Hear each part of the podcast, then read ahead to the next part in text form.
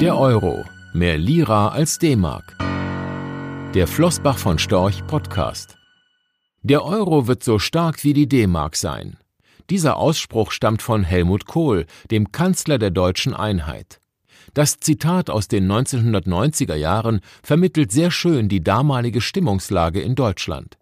Sie war geprägt von Vorbehalten und einer mehr oder weniger deutlich formulierten Aufgabenstellung an Politiker und Notenbanker, wir, die Deutschen, werden unsere D-Mark hergeben, also sorgt gefälligst dafür, dass der Euro am Ende des Tages nicht weniger stark ist.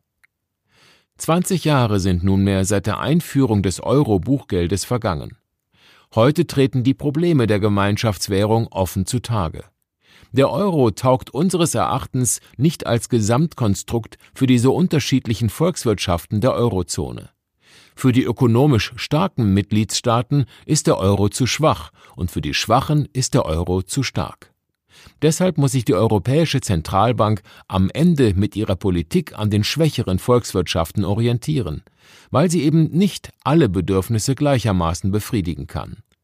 Der Euro ist deshalb auf dem besten Weg, eine zweite Lira zu werden, mit tiefen Zinsen. In Deutschland sehen viele Menschen den Euro aber noch immer als den natürlichen Nachfolger der D-Mark. So wie es ihnen einst versprochen wurde, eine starke Währung als Ausdruck wirtschaftlicher Prosperität. Das spiegelt auch die Disposition ihres Vermögens wider. Fremdwährungen sind darin praktisch nicht vorgesehen. Jahrzehntelang hatten die Deutschen verinnerlicht, dass man sich um den Außenwert der eigenen Währung nicht scheren müsse. Die Zeiten sind jedoch lange vorbei. Das zeigt ein Blick auf die Wertentwicklung des Euro zu den anderen wichtigen Handelswährungen in den vergangenen Jahren.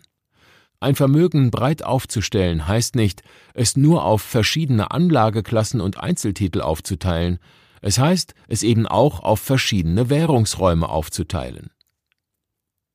Der Euro wird unseres Erachtens schwach bleiben, eher noch schwächer werden, und die Zinsen tief. Andernfalls wäre der Euro gescheitert, da einzelne Staaten aus dem Währungsverbund austreten müssten. Whatever it takes, hat der damalige EZB-Chef Mario Draghi gesagt. Was immer es koste, den Euro zu retten. Die Gemeinschaftswährung ist letztlich nur so stark wie ihr schwächstes Mitglied. Draghis Rettungsversprechen ist die Lebensversicherung für den Euro. Zumindest für eine Weile noch. Die Schulden steigen immer weiter, die öffentlichen und die privaten gleichermaßen. Ohne Niedrigzinsen wären sie dauerhaft kaum zu finanzieren.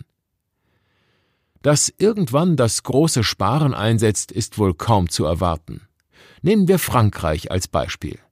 Dessen Verschuldung wächst rasant. Erstaunlich, dass die Franzosen bislang weitgehend verschont geblieben sind von der Kritik an den maroden Haushalten einzelner Euro-Staaten. In den Fokus werden stattdessen stets die Griechen und Italiener gerückt, eine Zeit lang auch Iren und Portugiesen. Was glauben Sie, würde ein italienischer Regierungspolitiker, der über ein wenig ökonomischen Sachverstand verfügt, wohl sagen, wenn man ein Defizitverfahren gegen sein Land anstrengen würde? Er verwiese mit Recht auf die Franzosen und darauf, dass er sich zweierlei Maß nicht bieten lassen würde. Anders ausgedrückt, die Italiener brauchen kein Defizitverfahren zu fürchten. Denn wer wie Frankreich im Glashaus sitzt, wird auf andere nicht mit Steinen werfen. Sparen, das tun stattdessen nur die Deutschen. Und wir sind mächtig stolz darauf. Die schwarze Null tragen wir wie eine Monstranz vor uns her. Wie die Schulmeister inmitten von ungehörigen Penälern. Dabei ist es völlig naiv zu glauben, dass unsere Haltung irgendwann mehrheitsfähig werden würde. Zu sparen ist sicherlich löblich, aber der Effekt verpufft, wenn alle anderen das Gegenteil tun. Am Ende wird es sogar zum Schaden sein, zum Schaden künftiger Generationen. Während die anderen in Infrastruktur, in Bildung investieren, spart sich Deutschland seine Zukunft kaputt.